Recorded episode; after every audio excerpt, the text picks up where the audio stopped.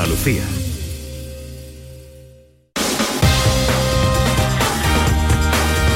En Canal Sur Radio, gente de Andalucía, con Pepe La Rosa. Queridas amigas, queridos amigos, de nuevo muy buenos días. Pasan cuatro minutos de las 12 y esto sigue siendo Canal Sur Radio. Yo me enamoré de noche y la luna me engañó. Yo me enamoré de noche y la luna me engañó. Otra vez que me enamore será de día y con sol. Otra vez que me enamore será de día y con sol.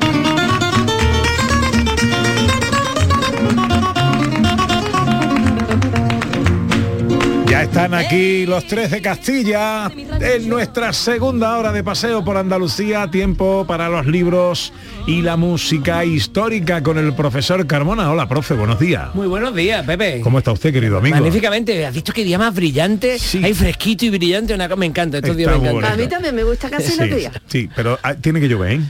Sí, sí, pero... Me gustan más los Pero eso nublados está esperando para Semana Santa. Sí, sí, sí, tiene No diga la eso. Va a caer toda Semana No, Santa. Tiene profesor. toda la pinta de llover en Semana Santa y en fin, pero pero mira, eh, hombre, pe- pe- espero que no. Mira, pero, Pepe, pero llover no, tiene que llover. favor. ¿eh? Venía, he estado leyendo esta mañana un libro de un viajero de 1400, un viajero español de 1400 que fue a Samarcanda. Ajá. Tardaron tres años en llegar a Samarcanda, que es mm, pasado en Uzbekistán, no sé si te suena ahí, como Sí, sí, del claro. Mar Negro a la derecha, ¿no? Tres años, de verdad. Hoy he estado toda la mañana flipando de la emoción de aquellos hombres que se montaban en un barquito y se iban a un sitio y a otro y a otro y luego llegaban a Turquía y había no. guerra y tenían que pasar por el desierto y medio se muere para ir a saludar a Tamerlán, el gran emperador mongol que, que estaba en Samarcanda. Para llegar que no esté. No, estaba, estaba. Ahora llega tú y dices, pues mira, hoy, hoy no está en casa, que ha salido a tabaco, a por Claro, tabaco. claro, y salir por tabaco eran otros dos años, Bueno, por lo menos. Verdad, verdad. Los grandes aventureros ese, ¿eh? Qué Hola envidia. Raquel Moreno, buenos días. Hola, buenos días, Pepe. ¿Cómo estás? Bien, yo siempre estoy bien, alegre. Estoy- yo recibo el sol. Es verdad que tiene que llover, pero también yo cuando veo el solecito por la mañana y esto ya se me pinta la cara. Hoy vamos a hablar de profecía. Sí, porque a veces, mira, como tú sabes. ¿qué pasa cuando... No, no, no. Eh, ahí está la cosa, ahí está la cosa. Cuando se lía gorda, como se ha liado haciendo resumen, la gente busca respuestas en la filosofía y todo eso. Y se ha viralizado un vídeo de un filósofo que es Adolf Huxley, como si hubiera acertado el futuro. La verdad es que tampoco está lejos de haber acertado el futuro. Entonces vamos a ver Bueno, qué es bueno. lo que dice este hombre sobre nuestra época, desde hace unos cuantos años. ¿Y qué me cuenta David Jiménez? Buenos días. Le pido, señor Carranza, permiso a su ayuntamiento para que mi bombo y mi calo acompañe otro instrumento. Que tengo una chirigota que está tan requete fina que le hace falta la ayuda de los bordones y de la prima. Y dentro de la la canta entera? Carranza le dio Pobre, pobre oyente que está escuchando esto y que de pronto diga, este señor, ¿quién es? Sí, sí. Y dentro del hotel Francia. Y apareció la guitarra de Paco Arba en su hechizo. ¡Toma! Toma. Cuando dice toma es que ha terminado. Toma. Y que está contento además, que está contento. Cada vez canto mejor. Sí, claro. Sí, sí. tiene puesto de tono de alarma y así se levanta antes para que no suene. Pasan siete minutos de las eh, 12 con los tres de Castilla y por supuesto como cada sábado y cada domingo con nuestros oyentes. Este año, gente de Andalucía arranca con los saludos de la gente de Andalucía. Buenos días, majarones. Soy José Mudarra, de Sevilla. Y aquí comienza el apasionante y emocionante programa número 186 Bienvenidos de Gente de a Andalucía. Gente de Andalucía. Y aquí comienza el programa número 177. Buenos días, soy Lola, de Granada. comienza el programa número 179 Ellos ya lo han hecho. Si quieres hacerlo tú también, envíanos un WhatsApp al 670-944-958 y te contestaremos con el número de programa que tendrás que presentar. Recuerda, envíanos un WhatsApp al 670-944-958 y anímate a ser la primera voz que suene en Gente de Andalucía.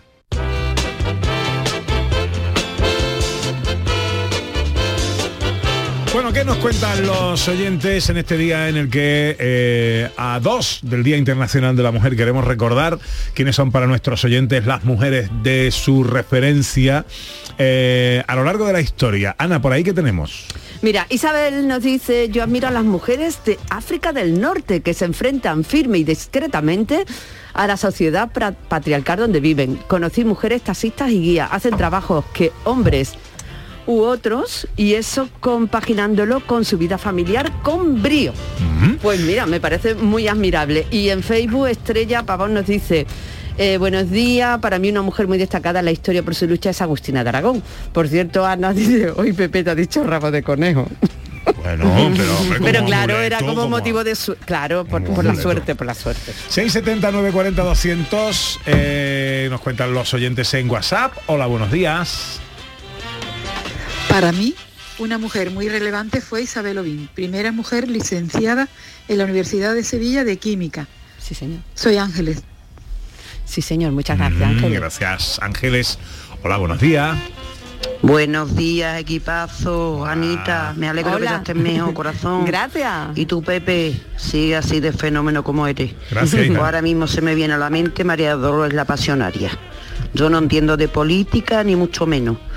Pero esa mujer en aquellos tiempos tuvo un par de ovarios muy bien puestos, ¿eh? Y era una tía muy, muy valiente. Aparte de que hay muchísimas, muchísimas mujeres que sería imposible enumerar ahora mismo. Pero a mí esa mujer me pareció un- una heroína de aquellos tiempos.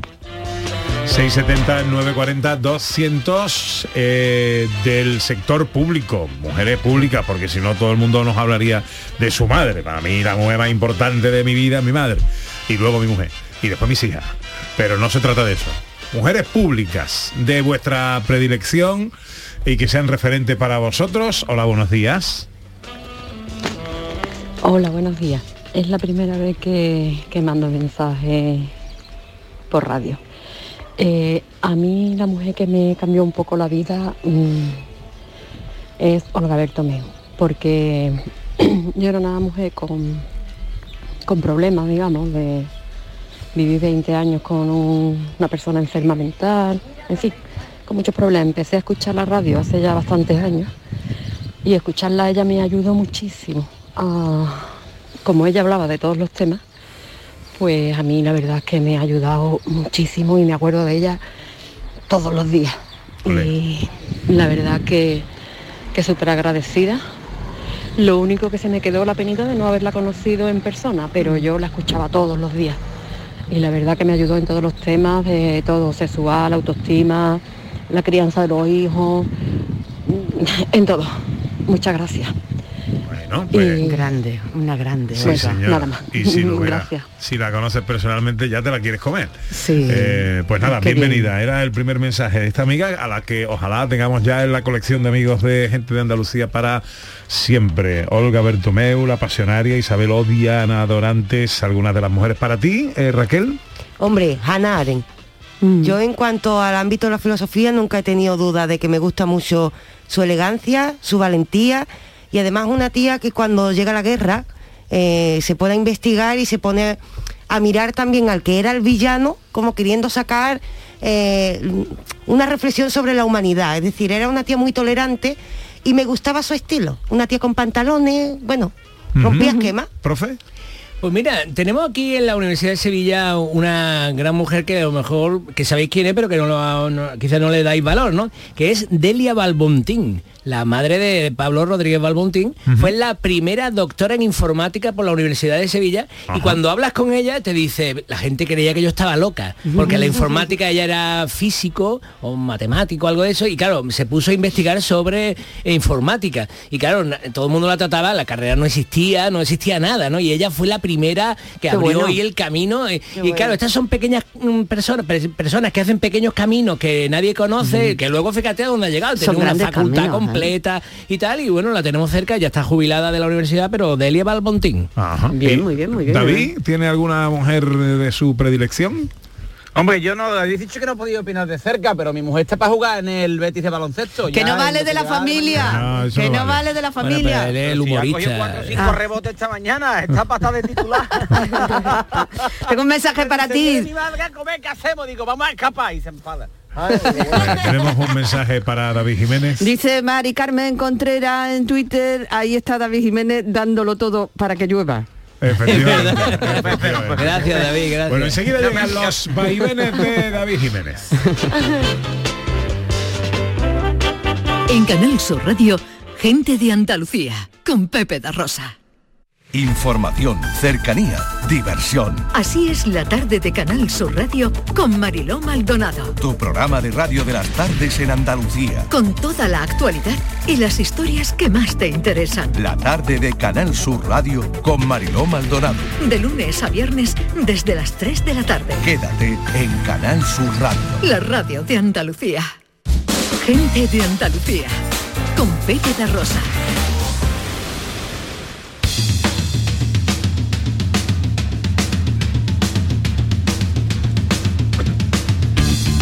Ya está aquí, ya llegó, es él. La anestesia de lo triste. El Viagra de la risa. El tauritón del optimismo. El prefacio de la algarabía. El epílogo de la amargura. Él es David Jiménez. Bueno, dicho prepa- prefacio, pensaba que el prepucio de la alegría o algo. ¿Dónde, ¿Dónde te van a presentar a ti de esta manera, David? En ningún lado, no me habían dicho prefacio nunca y que no haya cobrado la otra persona. Eh, ¿qué, ¿Qué es prefacio, María? Te la he Pre- inventado. tú todavía que- prefacio, prólogo, prolegómeno, Ah, el, vale, vale, vale. el inicio de algo. Digo, eso es una pieza de algo, del coche, que te la tienen que traer de Alemania. ¿sabes? Bueno, oye, primero que nada, como no me dejáis huequecito ni nada, pues hola, hola Ana Mari. Hola. ¿Está usted bien? Porque yo hablo con usted. Hola José María. Hola, ¿qué Hola Raquel, hola José Carlos. Primero que nada, felicitar a mi amigo José María. Ya sé que hace dos días del cumpleaños, pero no lo había felicitado aquí en directo. Y Cierto. felicitar a mi amigo José María da Rosa Tato. Muy bien, Que está en una edad ya que se baja una aplicación para decirle a qué ha ido a la cocina, porque dice, ay, ¿a qué he venido yo aquí? ¿Verdad? No, porque en serio. Mi amigo Pepe es un señor de 55 años Sí, señor. y aparenta 45 bien, ahí, bien, ahí, vas bien. hasta que tiene que leer algo de cerca. Como Ahí este sea el ve. tema de hoy. no, Claro, no, no, ese no es el tema, ese no es el tema. Ahí se le ven las costuras ya, ¿sabes? La verdad. Y mi Pepito va al, al Mobile Congress ese a decirle, mira, mira joven, ¿puedes ayudarme que me ha salido una cosita aquí en el móvil? ¿A que sí? Oye, eh, que, No, por- pero que oye, por cierto, a- ayer lo celebramos. Tú has dicho que nadie me ha ¿Quién? felicitado. No es cierto del todo, porque ayer celebramos el cumpleaños ¿Cómo aquí. eh, con mi Anita Carvajal, que me trajo un bizcochito eh, eh, de naranja y almendra que estaba riquísimo. Que lo había hecho yo, Qué yo, bueno. David Jiménez. Sí, señor. Y, y te, y te cogía del bracito y te decía, Ana, las cosas antes eran mucho mejor. No, no. Y luego vino mi señora que me trajo eh, una empanada muy rica y me trajo una botella de vino eh, de un amontillado de San Lucas, de tallazo, de eh, criadito de mi amigo David, de criadito, que por cierto os recomiendo la mejor arrocería que hay en Sevilla. Me ¿eh? encanta. Eh, pues criadito, en el mercado de Triana. Eh, tú vas de mi parte, profesor. bien, muy bien. Eh, os la recomiendo porque eh, las manos sanluqueñas de mi querido David, para eso es una cosa. Así que ayer celebramos el cumpleaños aquí, Pues muy bien. Sí, pero ayer estaban tus tus predilectos, la gente que tienes el sábado, y entonces yo quería como, como, es, como, yo, como con tertulio. Pero y- si tú no vienes ni el día que te, ni el día que te corresponde viene, David. Va a venir el día que no. pero- No, María. Tantos días no es mucho que mi mujer está muy harta de mí. Tú que me quieres todos los días ahí, tú sabes que no. Después no me dejas hablar, si no me dejas cantar. Me va a dejar estar ahí todos los días. Pero que bueno, que yo te felicito y, Sí. y ya está. Y que, y que, bueno, oye, que yo he hecho la vista de radio. Cuidado que yo conozco a Pepe desde cuándo? Cu- de 40 años, 41 años. Pues en mi Madre 40, de mi vida, en mi ¿eh? 40 cumpleaños tú estuviste, ¿no? En el 40 no, no. no, en el 40 no, en el 40 no. En el 50 sí. Pero no, pero bueno, no estuviste en el 40, pero ya, ya nos conocíamos. Ya nos conocíamos, en el- no me invitaste todavía porque todavía no te querías quedar ahí conmigo, pero tú ya estabas en una edad que tú veías a lo mejor una serie y salía algún chavalito de 18 años diciendo, ya, ya no soy un crío, y murmurabas, "Mm, maldito niñato, ¿eh o no? ¿A que te- bueno, Bueno, cuéntanos bueno. cositas, anda. todo bueno, ya, pero que bien todo, bien todo y te veo muy bien, José María. ¿no? Muy bien, muchas gracias, querido. Yo también te quiero mucho. No, qué mal todo, qué mal todo.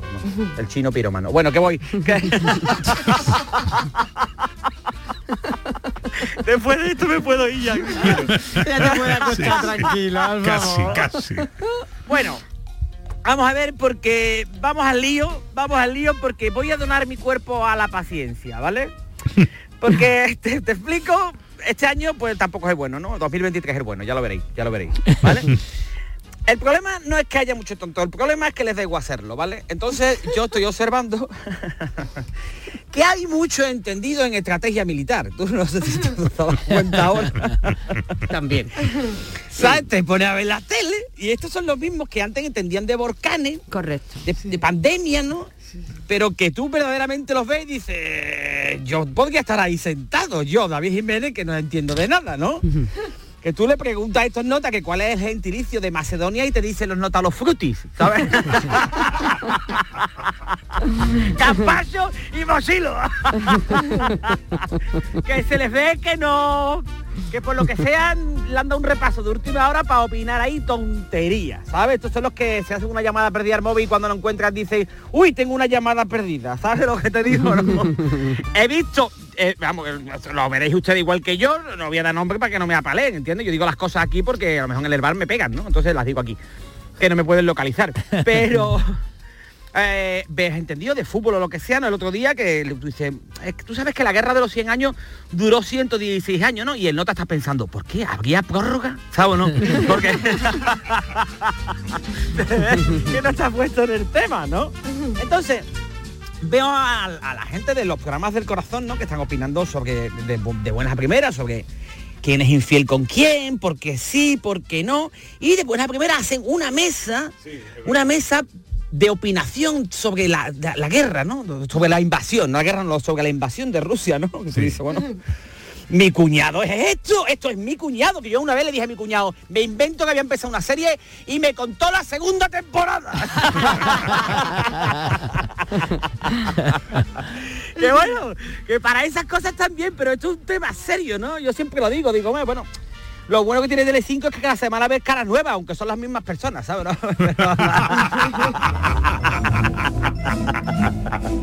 Están operando demasiado, la verdad. Bueno, eh, eh, había hay un vulcanólogo, no voy a dar nombre, en una cadena. operándose para eh, estar como la primera vez antes de la primera operación. ¿sabes? Wow, pero es que no, que lo que no queda bien, ¿sabes? Yo No. siempre digo lo mismo. Se te nota muchísimo. eh, mm, eh, son la gente esta que se tiñe el, yo siempre lo digo, que se tiñe el bigote en rubio y, y piensa que no se le nota, ¿sabes? Pero no te está viendo que estoy para tirarte una sardina aquí. No te está viendo una foca esta que le pinta los bigotes. Bueno, que voy. Bueno, entonces, veo vulcanólogos que lo han tenido que reciclar para que no volvieran al McDonald's y, y están opinando de lo de la guerra, ¿no? Eh, eh, claro, y tú lo ves y dices, tú dices, Putin va a retirar las tropas porque ha visto vuestros mensajes en Facebook y en Twitter y entonces lo va a retirar por lo que había escrito ustedes, ¿no? Eh, en las redes sociales ponen opiniones que digo, bueno, bueno, bueno, bueno, muy mal se tiene que dar para que no pida perdón este señor, ¿no? Y tú lees lo que ha escrito, digo, es imposible que se haya abierto la cuenta él solo. Le han tenido que ayudar, y muchísimo. Él solo no ha sido capaz de abrirse una cuenta en el Twitter. Había uno con una cabeza gordísima que dice, nota, yo tengo la solución. Y se callan todos, se callan todos, José María. Allí y digo, "Pues, la solución, y yo lo estaba viendo, lo que había opinado antes, digo, la solución tiene que ser, a lo mejor, vol- volcar los tanques a cabezazos, ¿no? Porque esto- esta es la solución, seguro. No, no, me cuenta una historia de, de, de, de, de Flower Power, de meter flores en los cañones. Y digo, no, no, no, lo de, lo de los cabezazos a los camiones, a los, a los tanques era mejor. Me parece a mí, ¿sabes? Entonces, bueno, lo de convencer a este señor con flores no lo veo porque Putin tiene cara de enfadado, tiene cara de entrenador de baloncesto, ¿sabes? no? Que tú dices, está, está- está siempre enfadado y esta gente está perdidísimo, perdidísimo, a lo mejor como la señora de la limpieza de arco, que dice, esto hay que tirarlo. Esto es, esto es. Me acuerdo una vez que me mandó mi cuñado a mí una foto que estaba en arco y resulta que era un punto limpio, ¿vale? Eh, Por favor, este hombre no se ríe, hay que reírse, caballero, ríase de uno mismo. El que se ríe mucho de sí mismo, digo, ¿no tendrá amigos? Porque hay un momento incómodo que tú te estás riendo de ti mismo y, y no sé por qué motivo el que está al lado cree que también puede, ¿no? Y tú dices, bueno, ¿qué hago con el cadáver, no? Y entonces, entonces, bueno, vale, aquí vamos a dejar ya lo de la guerra, ¿vale? Porque me quiero centrar en otro temita, pero Venga. que voy a terminar rápido, José María, yo sé que tú no tienes tiempo. Sí, sí, estamos mal de tiempo ya, sí. Vale, vale. Bueno, que vale, que opináis lo que queráis, que yo respeto vuestra opinión porque en la sociedad actual pues no está bien darle a las personas con la goma del butano, ¿no? Seguid ustedes opinando lo que sea y poned lo que sea en vuestro estado de WhatsApp, que vamos, pues sí, a lo mejor un puti os escribe y dice, mira lo que ha puesto, la verdad, qué mal me siento. Bueno, ¿qué voy? Lo de la gasolina quería tratarlo, pero ahí me voy a alargar y no quiero hablar del tema mollar, ¿vale? Porque quería hablar del precio de la gasolina, pero digo, no, el otro día fui a echarle gasolina a mi coche y digo, afuera, a tomar bien todos los estudios del niño. Le he hecho gasolina al coche, ¿vale? Entonces, ahora estamos llegando a un punto, ¿tú te acuerdas cuando era más barato comprarte una impresora nueva que cambiar los cartuchos de la impresora? Sí, sí, sí. Pues estamos igual, pero con el coche. es una barbaridad. Totalmente, pero quiero centrarme en lo que yo quería venir. Yo venía a hablar de esto, ¿vale? Eh, quiero centrarme en una cosita, ¿verdad? No perdáis la oportunidad de hacer ridículo, ¿vale? En ningún momento. Verá, no, no, no es verano. Lo, lo- lo sabéis, ¿verdad? Sabéis que no es verano, ¿no? Sí, todavía no. No. No es verano, correcto. Bueno, pues ya hay gente que va en pantalones cortitos, ¿vale? y claro, y tendríamos que hablar de esto, ¿no? O seguimos fingiendo que no pasa nada. Porque tú dices, por la mañana hace 7 grados. ¿A dónde van pantalones cortos que tienen las piernas verdugonadas? ¿Sabes? Te digo, ¿no? ¿Por qué vais en calzonas los que me estáis escuchando? ¿Por qué vais en calzonas por arriba y abrigado por a- y abrigado arriba por la, por la parte de arriba abrigado como un hijo único? ¿Por qué? ¿Qué, qué está pasando? que tú dices, ponle al niño algo más, que tiene, puede ser que tenga frío, ¿vale?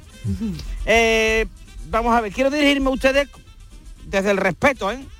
De verdad, ¿eh? Eh, si alguna vez os sentéis tontos, hace caso a vuestra intuición, ¿eh? porque, porque- porque no veo que sea normal, porque no vais desencaminados.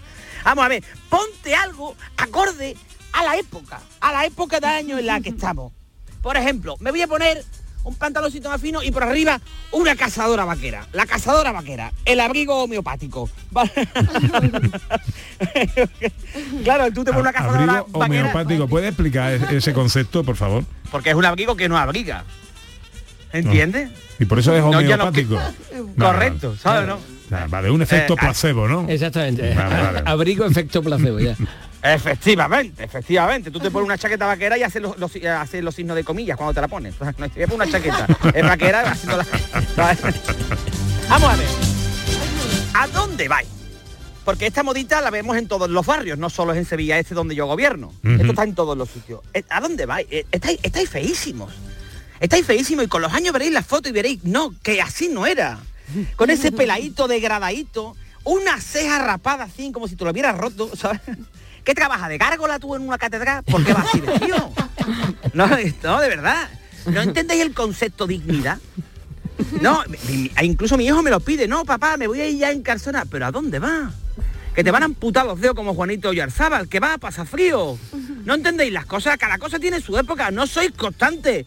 No os ponéis un abrigo y mañana una camiseta de tiranta o qué. Yo le pregunté a una criaturita de esas que salían, amigo de mi hija, de, de mi hija, la mayor. Y digo, tú no estás viendo que no es tiempo de esto, chiquillo. ¿Por qué vas así vestido? Tú eres constante y me dice a ratos. Digo, va, no.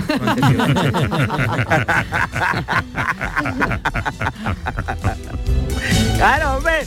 Estos son, estas son las personas que no, que no, que no tienen paciencia y después disfrutan con cosas que no vienen al momento. Por ejemplo, tú congelas un fla para beberte después lo derretido del final. Pero vamos a ver, pues no lo congeles. Ponlo al fresco, al lado de la leche. ¿Sabes? No lo vaya a congelar. Disfrutad de la estación de invierno, que está bien. Porque el invierno está bien, te aburre igual, pero no sudas, ¿sabes o no? Claro. Sí, y verdad. así. Claro, no que ahora viene la época de la calor y te huele el sobaco a Grelly bueno. Ah, que hace no lo mojas nunca. Y concluyendo, Y concluyendo, que todas las modas, como digo siempre, no hay que seguirlas, ¿sabes? No, porque un día os voy a encontrar un, un palomino, un gin tonic, lo vais a beber porque es la moda. No hay por qué ser... Claro, hombre, por favor.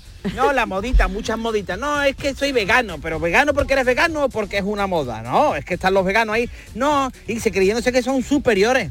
ni mejor persona ni peor persona. Nacer en Las Vegas no te hace mejor persona. Que- Qué tonto eres. ¡Una tontería, gordito! ¡Qué tonto! ¡Ah, vergüenza a mí! Me da vergüenza también. Hombre, por favor, que todas las modas no vale. La barba, la barba. Mira, Pepe está lo de la barba, ¿sabes? ¿No? Sí. Que tú vas y dices, motivo del divorcio, señoría, mi marido se había afeitado la barba y resulta que era feísimo, ¿no? Pues esto va a pasar, ¿sabes?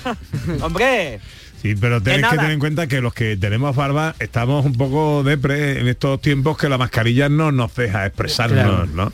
Así que a prolongación para la larga vida la barba después de la mascarilla. Vale, José María, Bueno. yo te apoyo y estoy contigo, pero yo, para que tú veas que yo tengo la carita Pero tú no tienes barba, si a ti no te sale. Tú no puedes elegir. Porque Eres- no tengo edad de que me salga la barba. Eres muy niño todavía. Soy una criaturita. Tú siempre piensas que cada vez que tú cumplas un año, dices, puf, David tiene 16 menos que yo. Eso es una barbaridad. Bueno, David, cuídate mucho, que seas bueno, da Un besitos a los besito niños. para todos, disfrutar de la vida, salir ahora, os tomáis un vinito, un botellín o un refresco, lo que queráis. Ah, por cierto, fuera. que eh, ayer nuestro amigo Carlos de mi tierra eh, em, eh, nos dijo que nos iba a preparar un cochinillo. Para eh, que lo probara. John Julius, que no lo había probado. ¿vale? Y, Y- nos avisa ahora que por extensión... Vamos todos y dice que David que venga tú. también, pero que se traiga el pasaporte de Córdoba Sur, dice. Eso, y las Aquí se está haciendo mucho daño con eso. Sí. Las Pero me pastillitas voy a del llevar la guitarra. El otro día, el otro día estaba en una fiestecilla, ¿vale? Y ahora cojo y, y- y se había acabado porque se venía el grupo que actuaba y saqué yo mi guitarra y el cajón. Y allí había unos muchachos que cantaban y bailaban y todo, y yo la guitarra me dice, no, no, toma, tócala tú, me dice. Perdí hasta la guitarra, la encontré por la mañana. Adiós David, cuídate, que sea Adiós, bueno. adiós, adiós. adiós. adiós.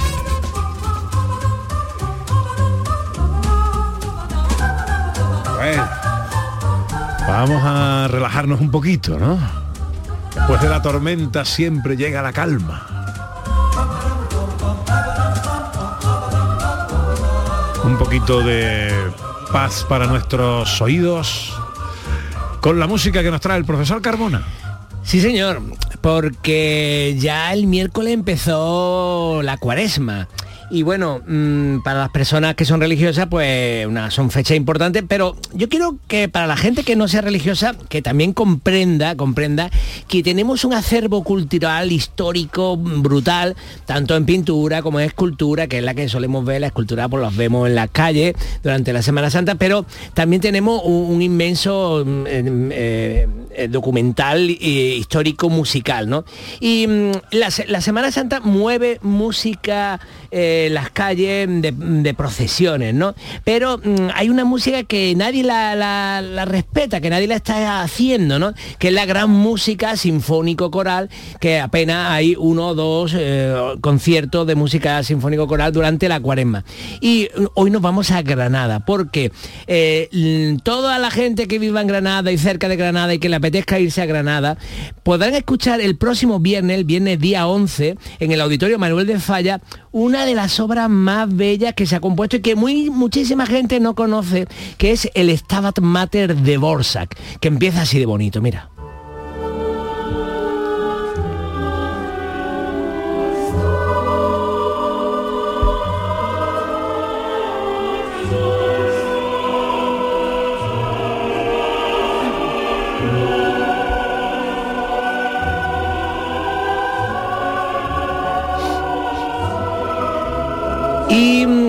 Bueno, eh, Stabat Mater, como mucha gente sabe, pero bueno, para los que no lo sepan, eh, nosotros lo informamos, el Stabat Mater es el momento que se cuenta eh, de la escena de la madre a los pies de la cruz viendo a su hijo morir, que independientemente de nuestras convicciones religiosas, tenemos que tener en cuenta que cualquier madre que tuviera que ver a su hijo morir, y más en una cruz, ¿no? Pues el dolor ese debe ser espantoso. Entonces, grandes compositores a lo largo de la historia se han atrevido a intentar describir ese momento de dolor espantoso que es el del Stabat Mater.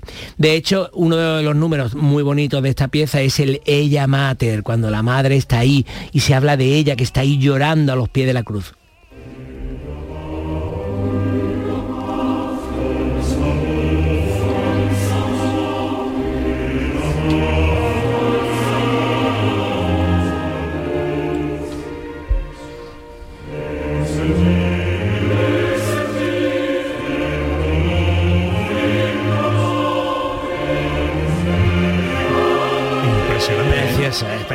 Además, como estáis escuchando, esto es música romántica, o sea, la música romántica tiene melodía, ¿no? Y esta melodía es muy fácil de que te, que te llene el corazón, ¿no? Y que te emocione muchísimo. Y mm, mm, entonces recordamos que esto va a ser el próximo viernes en el Auditorio Manuel de Falla, en Granada, el Stabat Mater de Borsak, que la gente conoce de Borsak por la Sinfonía del Nuevo Mundo. Pero este, este Stabat Mater es muchísimo mejor. Este es un Stabat Mater que se hizo aquí en Sevilla, lo dirigí yo hace tres años y que de verdad fue una, una propuesta magnífica porque casi nunca se ha escuchado este Stabat Mater, pero ahora hay que ir a Granada. Y como un- es una gran obra, también termina con una especie de gran fuga que es este amén.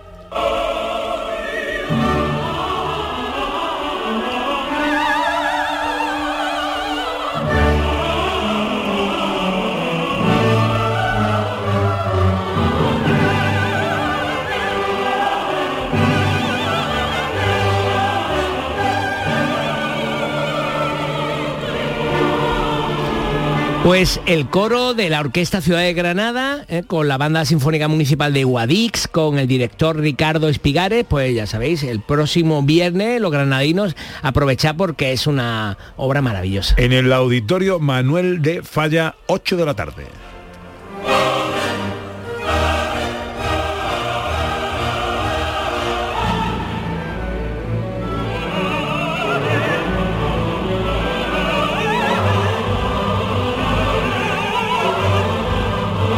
En Canal Sur Radio, gente de Andalucía con Pepe da Rosa. Canal Sur Sevilla. ¿Te está afectando la subida de la luz? Claro que sí. Por eso en Insolac Renovables instalamos paneles fotovoltaicos de autoconsumo con los que podrás generar tu propia electricidad. Y ahora, con la subvención del 40% de la Agencia Andaluza de la Energía, lo tienes mucho más fácil. Entra en insolacrenovables.com e infórmate de las ventajas que tiene el autoconsumo. Insolac, expertos en energías renovables desde 2005. En la calle, en el trabajo, en casa o en cualquier lugar. El respeto y la igualdad siempre debe existir. La Delegación de Igualdad, Educación y Participación Ciudadana ha organizado una amplia programación para conmemorar el Día Internacional de la Mujer. Consulta las actividades en www.sevilla.org. La igualdad nos hace progresar. Recuerda, detrás de una mujer estamos todas.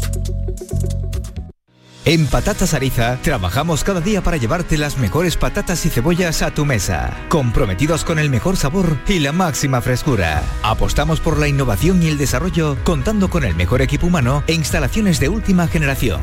Disponemos de venta directa al público. Contacta con nosotros en el 952 340 311. Patatas Ariza, sinónimo de calidad. Si te gusta el show del comandante Lara y quieres disfrutar en directo en el programa, ya puedes estar como público. Envíanos un correo electrónico a la dirección invitadoscomandante@rtva.es. Te aseguramos que no te arrepentirás. Las peticiones se atenderán por orden de llegada. El show del comandante Lara, este domingo en la medianoche. Quédate en Canal Sur Radio, la radio de Andalucía.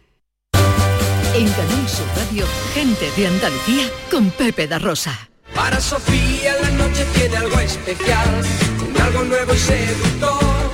Y se divierte bailando hasta el amanecer, no hay nadie dueño de su amor. Sofía sabe que gusta a todos por igual y nunca se ha fijado en mí. Cuando me mira yo siento que mi corazón se para sin querer latir. Tiempo para la filosofía con Raquel Moreno Lizana en Teleguía Filosófica que hoy eh, nos trae las predicciones de futuro que hizo Abdus Huxley en un contexto muy especial y los consejos de Russell, de Bertrand Russell, eh, para afrontar estos problemas. Eh, cuéntanos. Mira, además cuento por qué lo he traído, porque es que hay un vídeo que se está viralizando, hacemos así un súper resumen, de una entrevista que por supuesto le hicieron hace mucho tiempo a Hadley. A mí no me sale bien el nombre del autor, lo digo ya ahí de previamente, ¿vale? vale. Pero es el autor de la obra Un Mundo Feliz. Todos conocemos esta obra distópica en la que se nos dice más o menos que en el futuro vamos a estar empanados viviendo en una especie de dictadura pero sin darnos cuenta. Es decir, vamos a estar empanados. Pues esta obra, claro, tuvo mucho impacto en su momento y esta obra nace después de conocer ya los efectos que tuvo la Primera y la Segunda Guerra Mundial.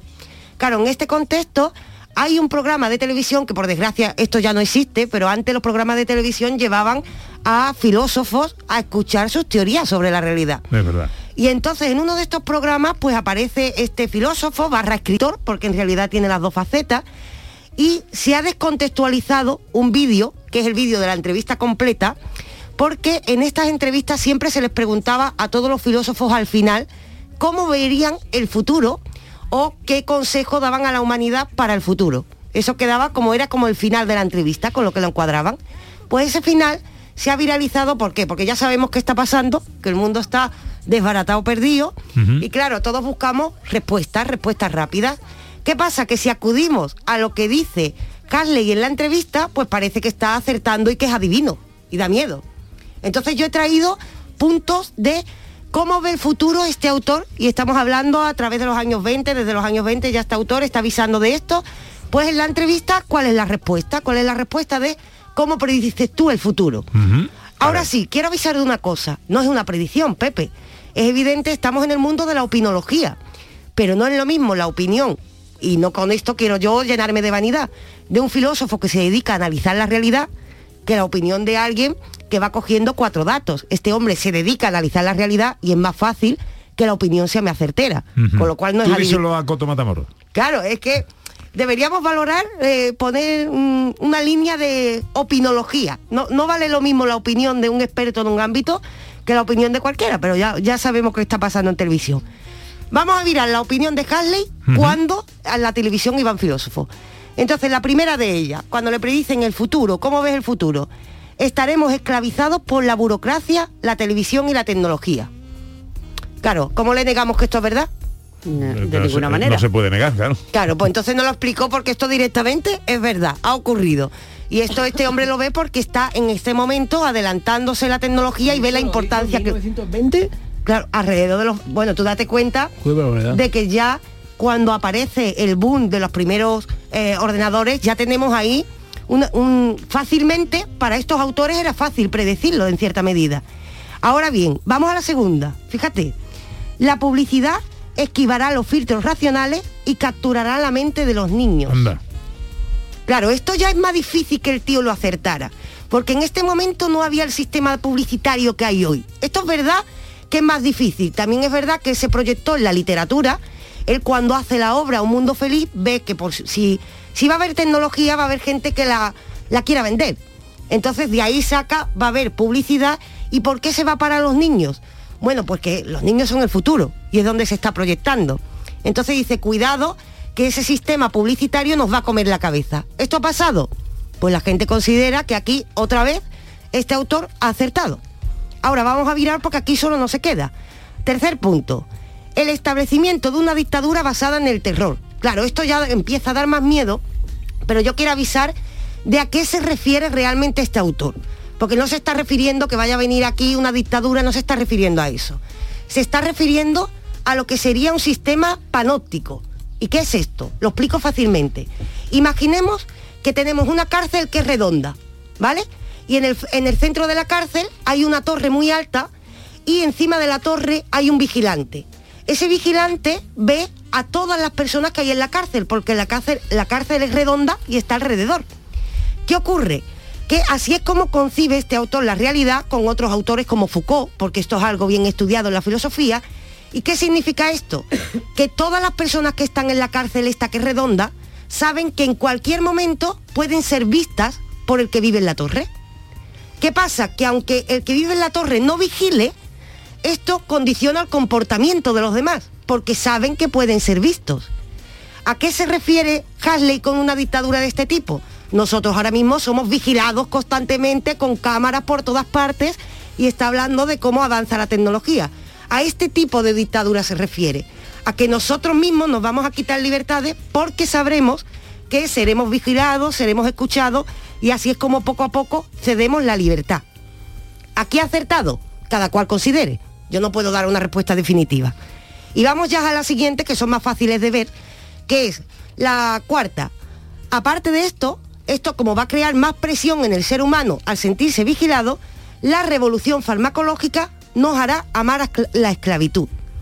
Es decir, nos vamos a consolar esta tensión a través de la farmacología. ¿Ha acertado Hasley? Claro, pues bastante, ¿no? Claro, es que... Hombre, drogas y, y- y- y adicciones de todo tipo. ¿no? Exactamente, que puede ser adicciones a lo farmacológico legal o, o cualquier tipo de, de adicción. Y ya aquí, a partir de aquí, pues nos dice, los candidatos políticos serán mercancía publicitaria, es decir, que no solo un político experto en política será presidente, sino que tendremos un personaje movido por otros personajes. Esto sabemos que también pasa en la actualidad, yo no voy a poner nombres ni apellidos, pero que ahora mismo no tenemos un criterio para ser presidente, es decir, tú tienes que tener ciencias políticas, esto no es así, tú puedes venir de cualquier ámbito. Y esto lo avisa también Hasley, y con esto acaba, y esto es lo que le da miedo a la gente, la última predicción es qué personas se aprovecharán de toda esta circunstancia para obtener el poder y también utilizando la tecnología. Anda, que no. Claro, esto con todo lo que está pasando, Hasley de repente ha aparecido como un gurú. Y por supuesto, yo tengo que responder una cosa, acierta, pero Hasley no es el único filósofo que habla sobre el futuro. Y por eso yo quiero dar un toquecito de esperanza a la gente. Yo tengo que decir, acierta, si es verdad. Esta entrevista está en internet, esto es verdad. Se ha viralizado y esto es verdad. Ahora bien, ¿hay esperanza, Pepe? Pues yo propongo coger a otro autor y con esto acabar para decir, Siempre tiene que haber esperanza. Exactamente. Hay otro autor de la misma época que vive el mismo contexto y que cuando le hacen esta misma pregunta de qué le quieres decir al futuro, él dice, yo prefiero dar un consejo a la humanidad para que con este contexto hagamos una cosa. Este es Bertrand.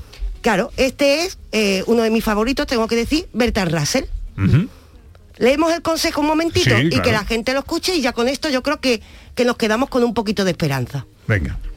Pues Bertrand Russell, ante la, ante la pregunta de para el futuro, contesta así. Diría dos cosas, una intelectual y otra moral. La intelectual que me gustaría decir es esto. Cuando estés estudiando cualquier tema o considerando cualquier filosofía, pregúntate a ti mismo únicamente cuáles son los hechos y cuál es la verdad que los hechos revelan. Nunca te dejes desviar por lo que deseas creer o por lo que crees que te traería beneficio si así fuera creído. Observa únicamente cuáles son los hechos. Eso es lo intelectual que quiero decir. Y la moral que quiero decir es muy simple. El amor es sabio y el odio es tonto. En este mundo que se encuentra cada vez más interconectado, tenemos que aprender a tolerarnos los unos a los otros. Solo podemos vivir de esta manera. Si vamos a vivir juntos y no a morir juntos, debemos aprender caridad y tolerancia. Es vital para que continúe la vida en este planeta.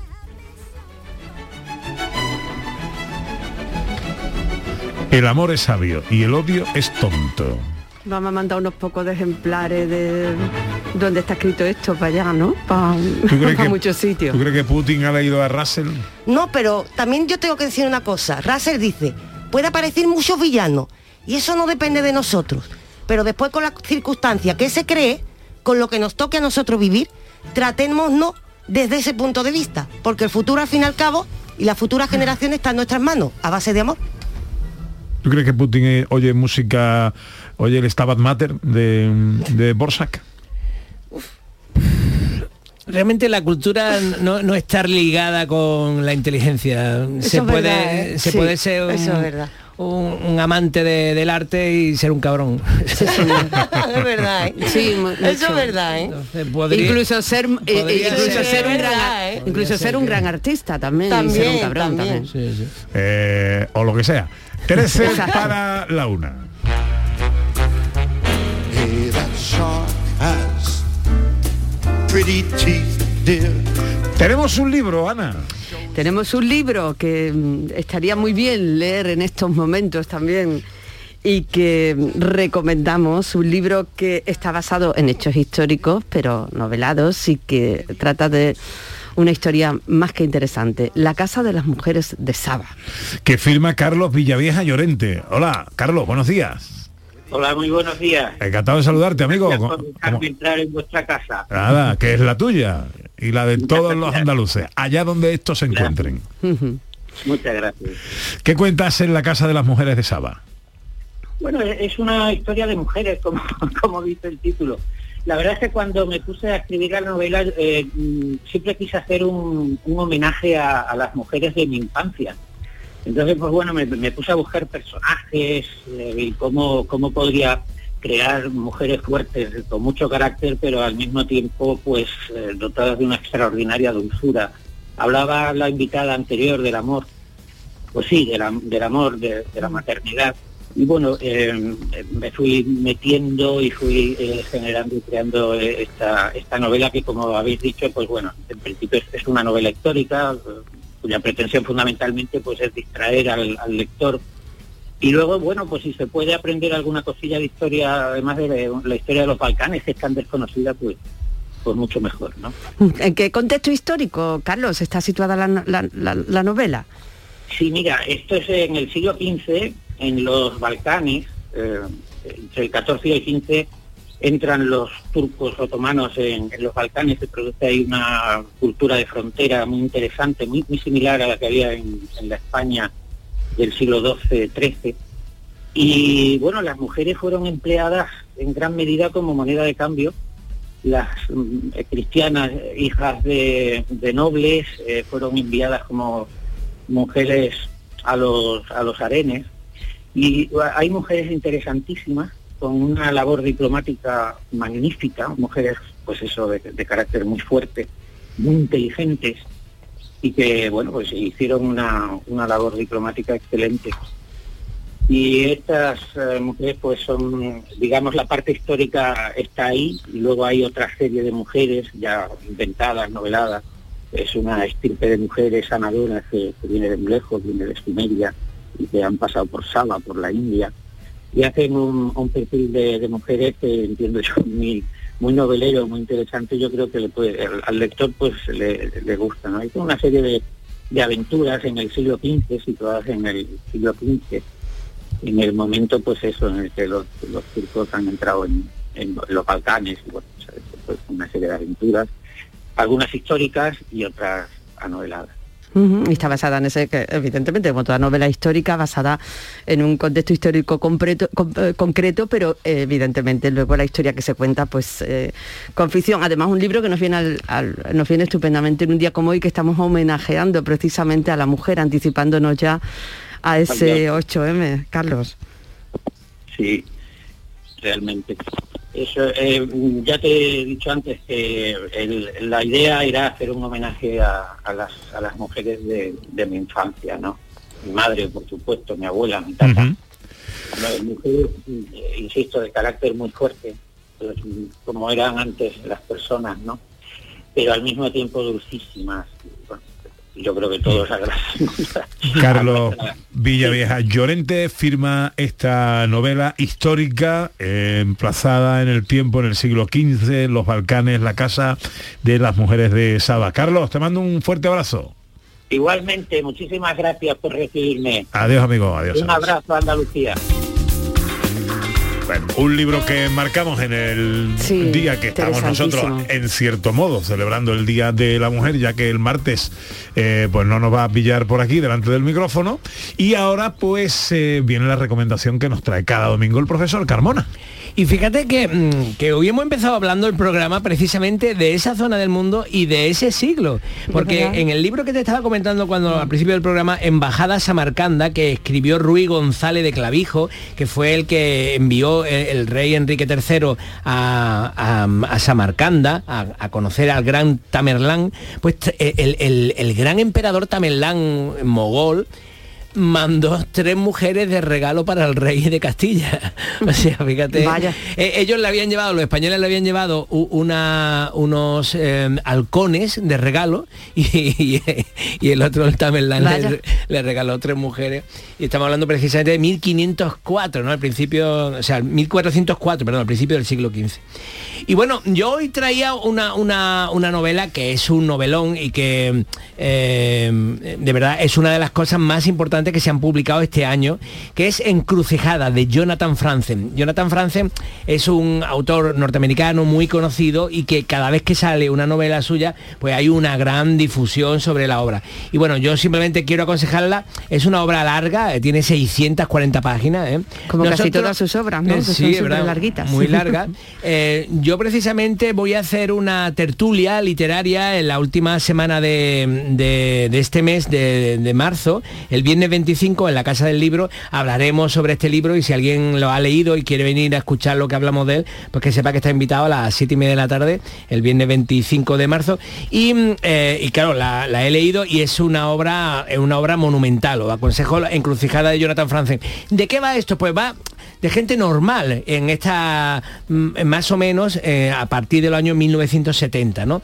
entonces son eh, os acordáis que en los años 70 hubo muchos grupos de música que eran música religiosa o sea gente que a lo mejor en una iglesia pues tenían un grupo religioso un grupo de música religioso y mm, en torno a este grupo que precisamente se llama encrucijada como el libro pues van, vamos viendo distintas personas. Y, y realmente de qué trata esto no es eh, un literatura de género, esto es literatura eh, con mayúsculas, ¿no? Eh, pues habla de la vida normal de la gente. Entonces, pues salen varios personajes, casi todos vinculados a un padre que es eh, evangelista, y, mm, y luego pues sus hijos que están ahí en el grupo encrucijada de música eh, como pop religiosa y las cosas que les van pasando, mm, lo que es la condición humana. También hay un tráfico, hay un accidente de tráfico, hay una violación, hay intento de suicidio, hay adulterio, hay trapichos de droga, hay un incendio, pero cada historia está contada de manera normal. Y entonces es un gran libro de gran literatura normal. Encrucijadas de Jonathan Franzen. Palabras más, palabras más, palabras menos. ¿Cuál es la palabra de la que hoy nos pasamos, Raquel? de la que no tenemos que pasar nunca, paz. Ahora bien, fíjate qué momento para hablar de la paz, algo completamente necesario y esta palabra, cuando nos vamos a su origen, encontramos en el latín, en el mundo romano, paz realmente significaba acordar, hacer un trato. Pero para esto, por supuesto, hace falta voluntad entre los interlocutores siempre. Y por supuesto, yo creo que siempre cariño. Eh, Para hacer trato siempre hace falta eso. Es decir, la paz es una cosa muy difícil. Y respeto a los acordados. Exactamente, Cumplir los acuerdos, exactamente, eh, exactamente. Es una cosa muy difícil. Eso sí, por desgracia, aunque sea tan difícil, yo creo que es la palabra en la que tenemos que insistir en estos días, en la necesidad de paz, sea desde el punto de vista etimológico o desde otro punto de vista.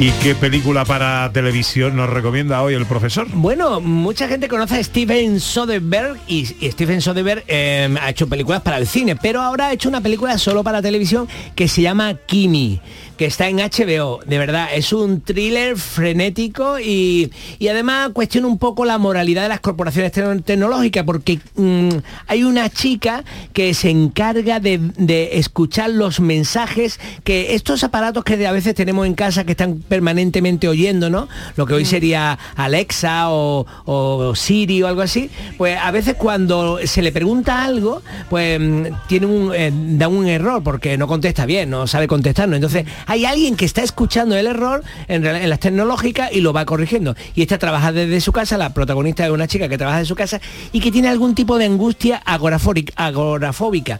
Y además está en el periodo de la pandemia. O sea, han, hecho ya una película sobre un personaje en la pandemia. Y es muy interesante porque ella cree escuchar eh, eh, por, por Kimi, por, por Kimi es como si, si fuera Alexa o, o- o Siri, eh, un asesinato. Y entonces a partir de ahí se pone a investigar tal, y es una película trepidante que ha pasado un poco desapercibida porque no ha estado en el cine, pero la aconsejo en HBO.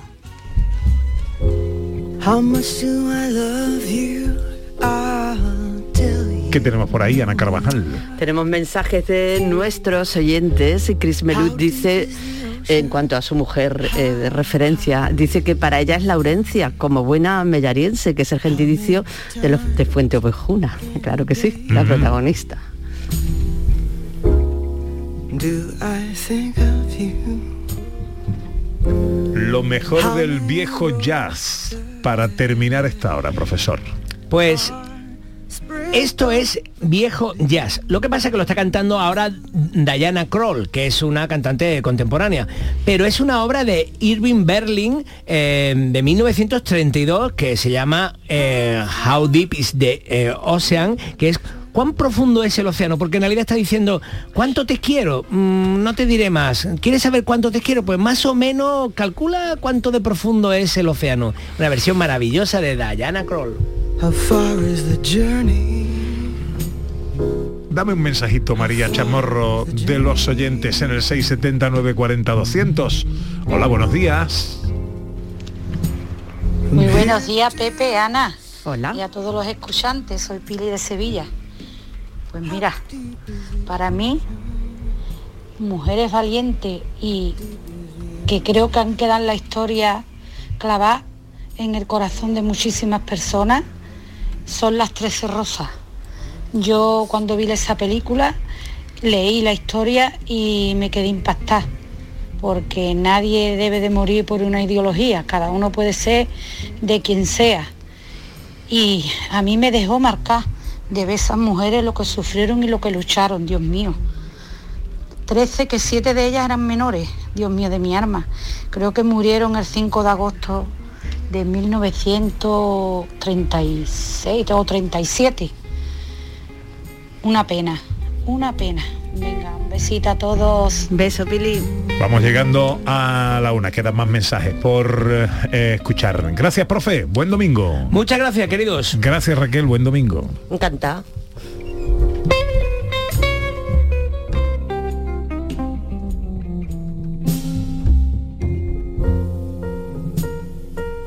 En Canal Sur Radio, gente de Andalucía con Pepe da Rosa.